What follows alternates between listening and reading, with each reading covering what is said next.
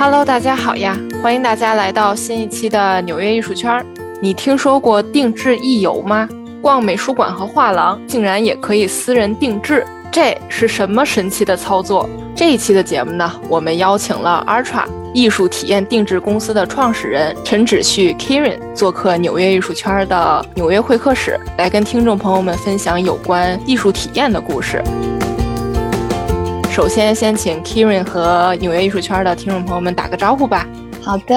你好，天楚啊，艺海藏家的听众朋友们，大家好。今天非常高兴能够做客纽约艺术圈，和大家分享一些有关艺术的话题。那我简单的介绍一下我自己啊，我是 Kiran，一名长居在纽约的艺术顾问，在美国工作生活了将近十年的时间啊，先后在加州欧文大学和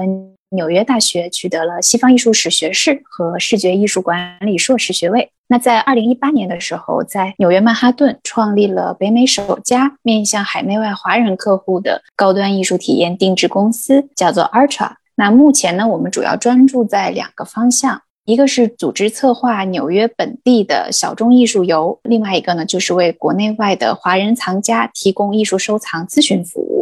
嗯，刚才你也提到了这个 Artra 是这个艺术体验定制公司。那其实咱们普通人提到这个艺术体验，那就完全是，嗯，嗨，不就是去美术馆呀、画廊啊、博物馆啊，就自己瞎溜达溜达，看看自己喜欢的艺术品，拍拍照，也最多就是这样了。那你觉得为什么说需要这个定制化的艺术体验呢？嗯，这是一个 很有趣的问题。嗯，其实定制化艺术体验是一个很新的概念了。那我也很愿意，就是在接下来的时间里和大家分享一些比较具体的例子吧。艺术体验这个词儿，说到它，你会想到什么？可能你刚刚说到了是拍照片呀，然后打个卡呀。嗯，艺术体验这个词对于我们来说，其实有一种非常强烈的临场感、现场感。嗯，需要大家去身临其境，然后亲身经历，在实践中获得一些新的体会或者认知。那很多人都觉得艺术不接地气，就是我也看不懂，我也不明白，它离我特别遥远。对，那我们所做的呢，其实就是用一场场高品质、主题化、定制化的这种艺术漫步，或者是社交活动，让大家看到艺术的一个多样性啊，以及它所能带来的一些不同层面的价值。为什么我们要强调“定制”这个词？其实比较简单的理解，就是和量体裁衣是一样的。我们想为每一位这个参加艺游活动的朋友提供最适合自己的方案，帮助他们展现出一个更好的自己。那比如说，我们的客户中其实有很多年轻的全职太太啊，他们会要求呢，就是定期去看最好的艺术展。参加艺术类的沙龙活动，那不单单是为了提高自己啊本身的美学修养，去丰富生活，增加社交场合中的一些谈资，同时呢，也是为了就是给下一代做这个美学教育做一些准备。那家长懂了，有了这个知识的储备，还有思考方法，能够更好的去帮助小朋友。那当然，他们其中也有很多人已经开始了艺术收藏，所以我们在给他们设计的方案中呢，就会加入艺术市场知识的普及，还有实践。的部分，比如去了解一下什么是一级与二级市场啊，如何参加拍卖行的竞拍，如何判断艺术品的真伪，如何保存艺术品等等，这样一系列的根据他们自己的需求去定制的方案。那慢慢的呢，也培养他们成为真正的圈内人。嗯，所以说。不同的人群对于这个艺术体验的需求是不同的。我们也有一些国内的私人美术馆的客户，那他们每年可能会飞到纽约看艺术展、艺术博览会，并且呢有非常强烈的意愿和国外的同行或者说是专家进行交流，也寻找一些合作的可能。那我们在这个旅程的设计方面会更加偏学术化一些。帮他们安排，比如说馆长会面、圆桌论坛、企业收藏参访、知名艺术家工作参访、工作室参访、同行参叙啊，像这样子的活动。那对于企业的一些客户来说，比如国内的银行或者高端会所，他们更希望在纽约的艺术体验能够和这个高端的生活方式相结合，啊，强调一些私密感和这个资源的稀缺性。对于这样子的情况，我们会融入，比如说这个私人藏家的宅邸参访、高级珠宝思想会、社交礼仪大师班、名酒品鉴、名流晚宴这样子的活动。此外呢，就是我们也相信，因为这个定制艺游它有一个非常重要的美学教育的属性，我们也和国内的一些啊教育机构合作，为这个青少年团体或者是以家庭为单位的团体提供有教育价值的艺术留学的方案。就其实为了能够给参加艺游的朋友们带来更多更好的体验，我们也在不断的开发就是新的项目啊和合作伙伴。主要还是希望能够把这个最前沿、正当季的一些活动啊呈现给大家。那在定制一游的过程中，有没有什么你印象十分深刻的场次呢？能不能和听众朋友们分享一下具体的例子呢？其实有一场活动，我自己是做完了整场活动以后，感觉也非常好。那我们是请到了大都会博物馆的一位策展人，那他呢是帮我们设计了一个非常非常独特、非常小众的一个艺游之旅。那主要呢是以画框为主的。那他呢就是带着我们大家在这个大都会美术馆里的，主要是美国之翼那边。啊，去看叫做 period frame，翻译成中文就是年代框。嗯嗯，那他呢也拿到了很多的非常珍贵的手稿。就是你看一个画框，其实我们往往在经过它时，很多人会忽略掉它，而只是关注于这个作品本身。但是它其实呢，就是向我们大家介绍了，比如说一个画框它的功能是什么，它是不是应该能够很好的，如何才能很好的衬托出一件艺术品，而不是喧宾夺主。那画框的材质又有哪些特别的地方？比如说木质的，比如说混合制的。它们本身的这个缺点和优点都有哪些？然后金叶子是怎么使用的？那在这其中呢，其实整个体验是互动起来的，非常非常生动有趣的。然后参加活动的艺游家其实也非常就是享受这样子的体验。哎，这个活动很有意思哎，因为就像你说的，咱们平常去美术馆里、去画廊里，可能更多的是看画框中的东西。无论是呃比较，比如说几百年前的艺术品，或者是近几年、近十年的艺术品，好像着重于这个画框内的东西。但是对于画框来说，我觉得无论是从古至今吧，其实还都是一个很重要的一个东西。你是怎么想到，就说设计这么样的一个活动？你是怎么想到画框？就是这个，你是怎么想到的？啊，对，这其实是一个比较偶然的一个机会。当时我是在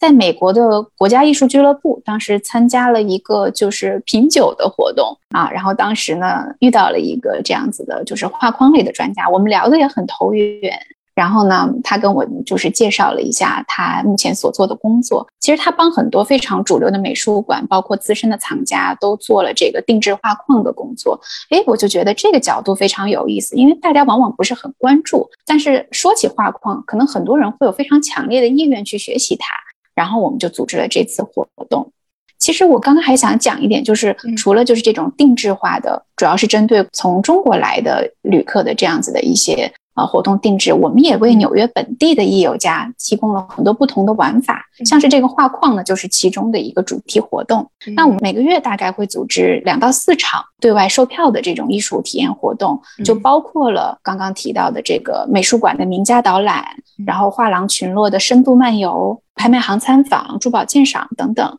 也是希望为纽约本地的这个艺术爱好者提供一个学习社交的高品质的平台。然后回到天楚最开始问的问题，就是很多人认为艺术体验不就是去美术馆里，就是画廊里溜达溜达？那我认为哈，就是愿意去美术馆、画廊溜达的人，其实都是非常热爱生活的。只不过呢，就是现代人的时间非常宝贵，如果能更有效的去安排自己的行程，那么肯定会度过更加有意义、有质量的时间。就是现在我们经常讲的一个词，就是拒绝走马观赏，实现有效观赏。就是希望你能真正的收获一些东西，而不是走马观花、慢观式的去欣赏。因为这种走马观花、到此一游的观赏方式，其实早就已经不是主流了。那我们要做的，其实就是把艺术体验和小众游做出一个结合，就是希望能够做到，比如说客户细分、兴趣细分、需求细分，为每一个参加艺游活动的人提供一个比较深入的、与众不同的体验。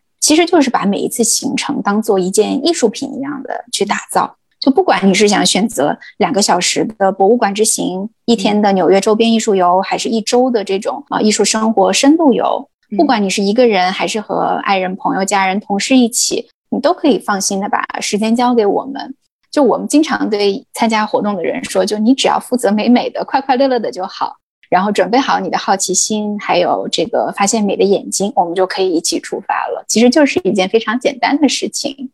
其实我特别同意你刚才说的一句，呃，就一个词，就叫有效观赏。其实我觉得，从咱们大众最常接触的，就小红书这个软件，包括国外嘛，Instagram 也是一样的道理。我发现很有意思点就是，之前大家可能最多加几个标签，就是 hashtag，然后呢加几张图片，这个帖子就可以发出去了。但现在呢，好像无论是 Instagram 还是小红书，大家多多少少呢，在秀美照、秀艺术品的同时，都会写很就是很长一段话。其实有人可能会觉得，哎呀，这些人好装逼、好炫耀啊。但其实对于我来讲，就是从一个积极的角度去看这个事情，我觉得这个其实就是一个学习的过程，就是像你刚才说的，就是一个有效观赏、有效学习的这样的一个过程。嗯，就是你刚才提到这个词，我就想到了这样的一个例子。虽然我不知道合不合适，但是我觉得是还是有相似的地方的。因为现在其实我们很大程度上是生活在一个就是由碎片化信息拼凑的这样子一个时代。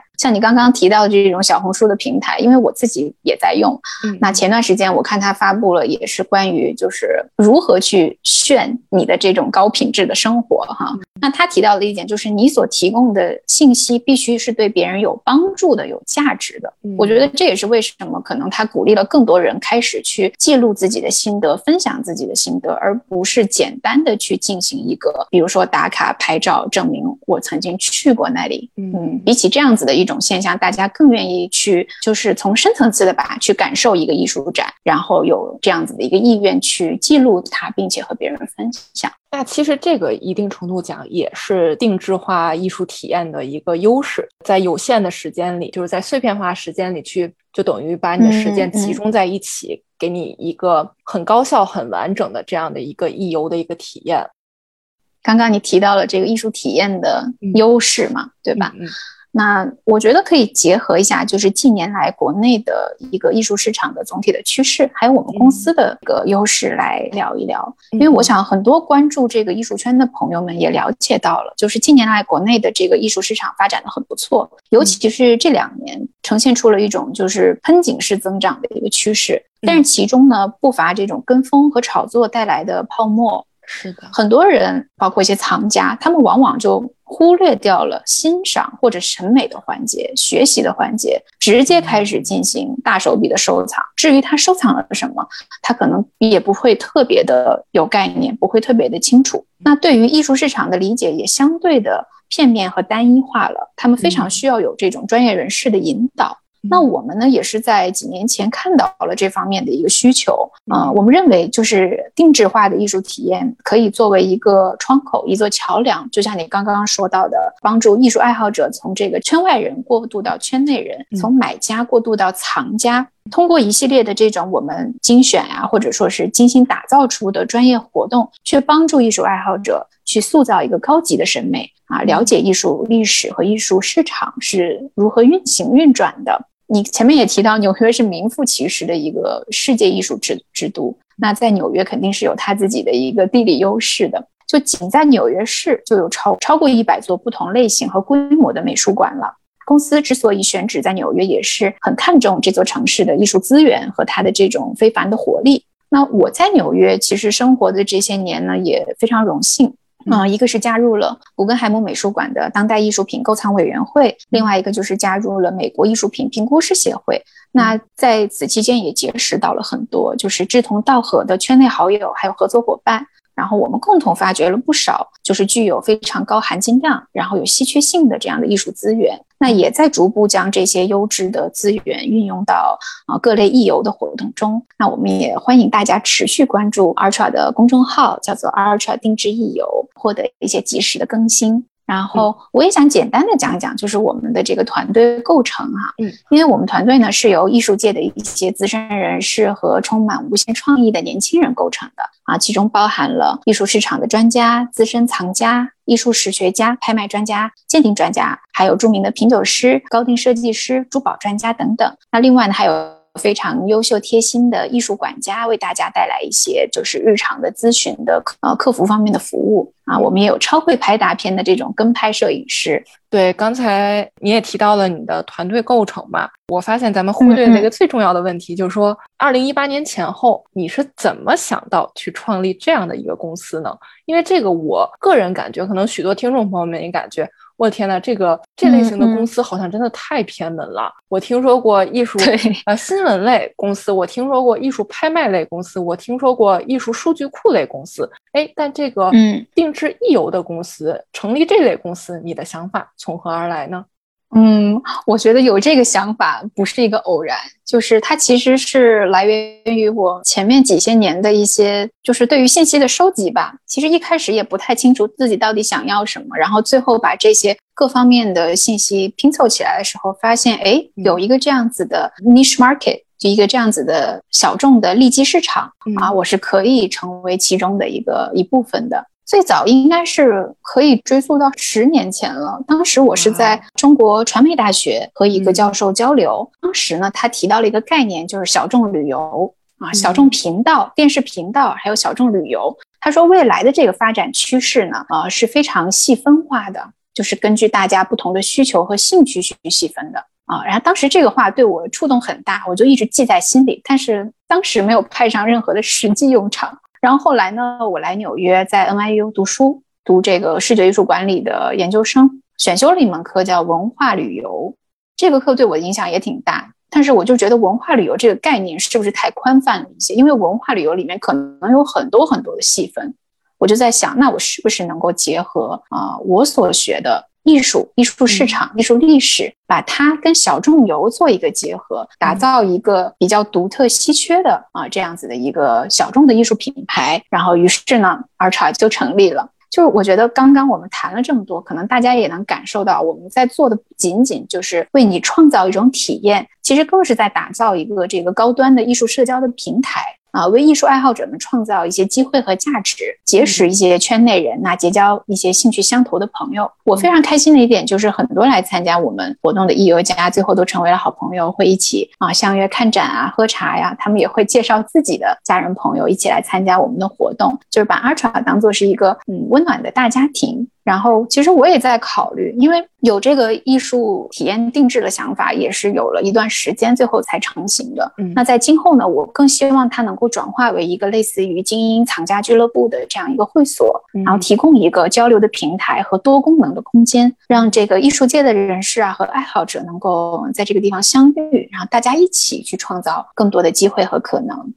那定制一游呢，听起来呢确实是很高端，对不对？但是呢，比如说我去大都会美术馆，我去大英美术馆，其实我也可以可以报名他们的一些。特制的一些浏览项目，就比如说吧，大都会美术馆呢有很好的犍陀罗佛像收藏啊，他们一定有相关的专场的导览。那可能呢，大都会的中国艺术收藏也是不赖的。那我也可以去报名去来参加一个小时，大概十个到二十个人左右的这样的一个导览活动。那可否从你的角度去为听众朋友们大概解释一下，就是说定制一游和这一类 tour 的区别？这是一个非常好的问题，因为之前呢也有人问到过这个问题。嗯，像是博物馆里面的这些 tour 呢，其实前期也做了一些市场的调查，它也分为两种，大概一种呢就是呃业内非常有名的权威专家来做一个主题化的一个讲座或者是一个导览，另外比较普遍经常出现大家呢能碰上的啊是一些就比如说志愿者形成的，他们自愿为大家进行讲解，通过自己的一些啊学习梳理为大家分享他们关于某个展览或者某个主题的想法。那定制化艺术体验呢？首先，我们肯定是会对客人他自己喜欢什么，他想看什么，去做一个全面的了解。那么根据这个呢，去匹配好的这个讲师。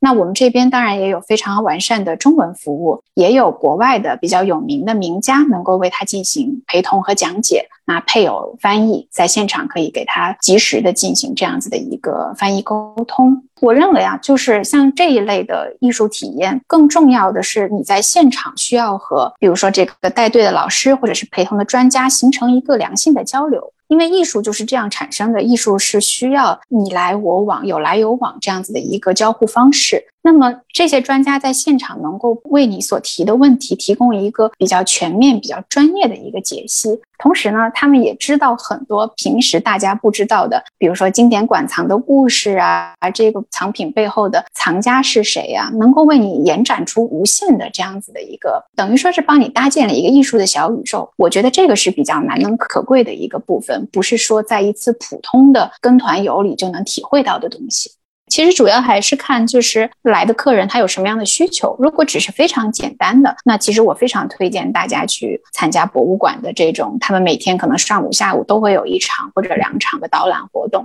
但如果你需要的是更深入的这种交流和探索。或者是说你想跟这个为你导览的专家进行比较好的交流，有一定的这个艺术社交的功能属性在里面的话，那我建议你选择一个呃为你量身定制的这样的一个艺游计划。但是其实我也想说，就是说因为 Ultra 毕竟是 base 在纽约曼哈顿，主要更多的去提供一些纽约的线下的活动。但去年这一年的情况，我们都知道，二零二零年新冠疫情 是。那纽约呢，算是前两天才解封，就真的是封了整整一年零零一年一年多，对一年多一年两零两三个月的时间。那新冠疫情对你以及对 Ultra 产生了什么样的一个影响呢？那包括面对疫情，你做出了什么样的反应和改变？这个我其实印象非常清晰，就是我们在二零二零年的二月底，当时做完了一场这个艺术博览会导赏活动，然后我们就决定全面暂停这个线下的一系列活动。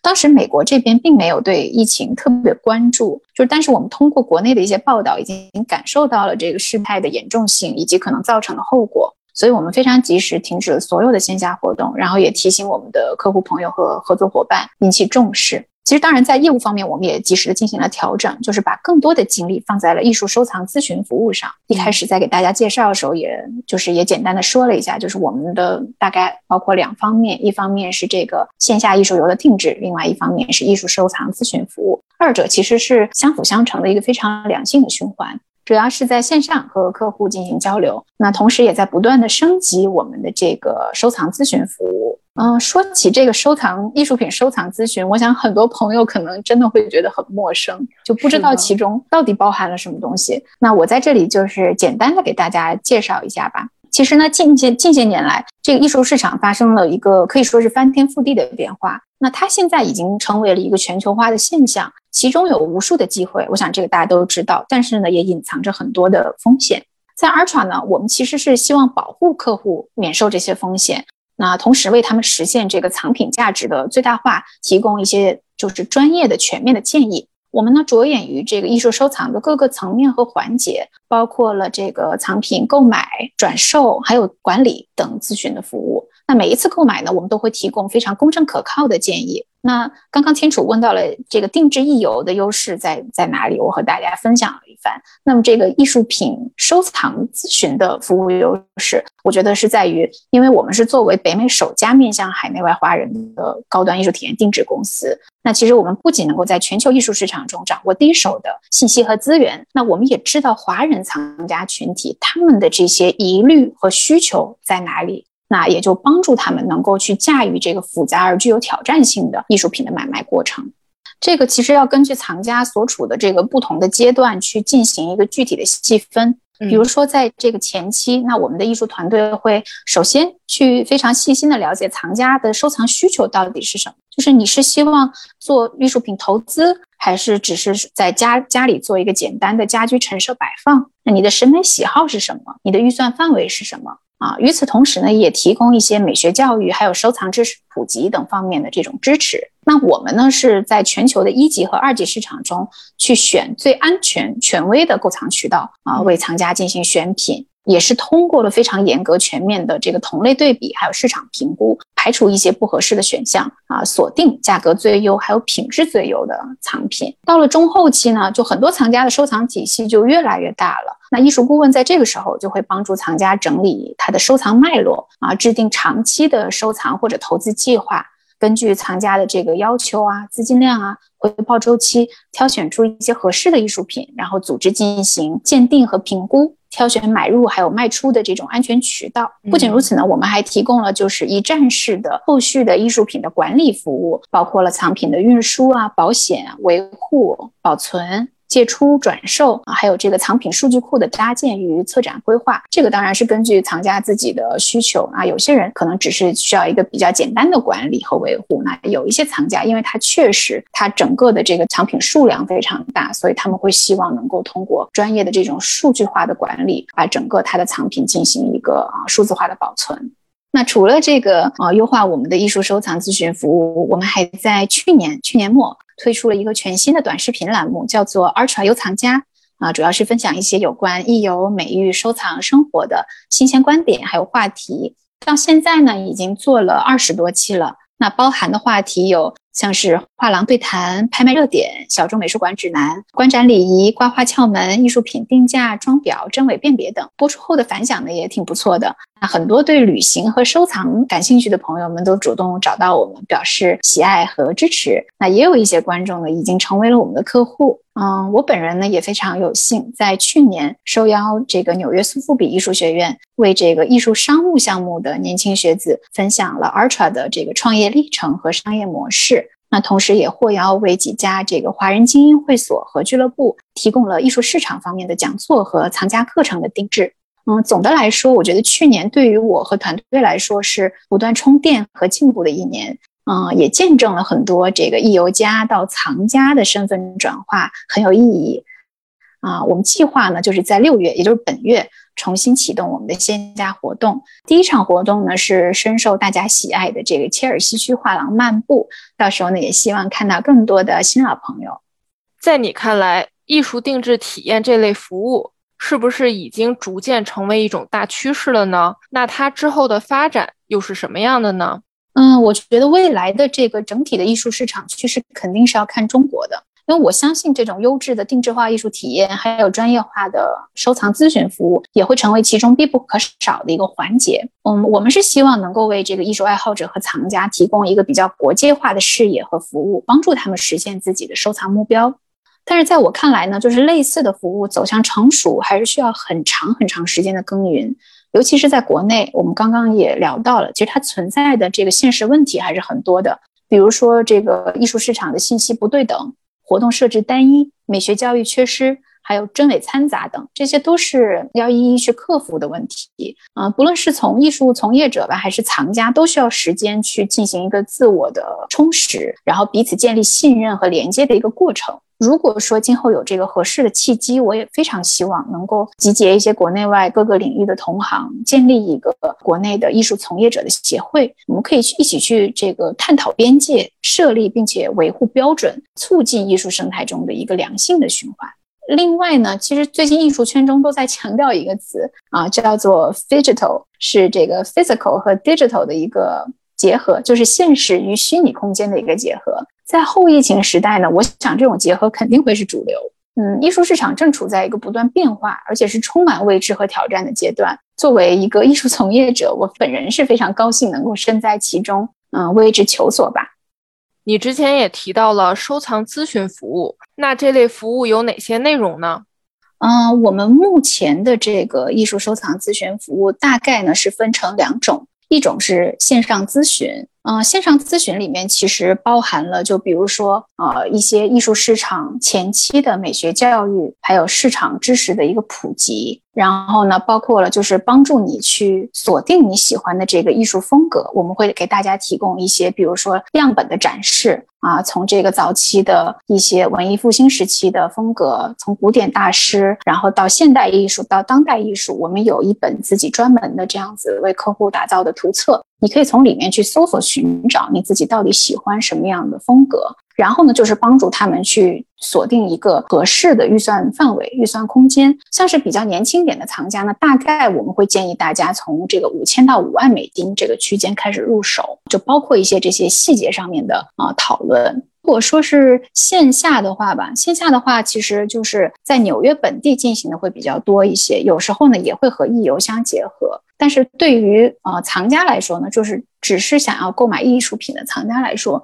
我们其实呢就是前期会也是有一些美学教育，然后帮他去制定一个就是个性化的路线。比如说他可能是更加年轻，有这种非常啊时尚品味，喜欢比较偏这个 pop art 方面的这种审美的藏家，那我们可能会在这个纽约的下东区为他安排一个个性化的呃路线的定制，选择几家可能他会认为比较有意思的画廊。那如果是稍微年长一些的这个女性客户，我们一般呢会锁定在呃 Chelsea 切尔西区和上东区，比如说看一看，首先是对于新客户来说吧，看一下多样性，从这个古董啊到这个雕塑啊到当代艺术，我们都会有所涉猎，主要还是希望大家能够通过观看多样性，然后去对比寻找一下自己到底喜欢的是什么。那这些都确定下来了以后呢，我们也会给客户发一些目前能够在纽约看到的呃 available 的藏品，然后会帮帮他们安排一个就是这个调货，因为有时候呢画廊的这些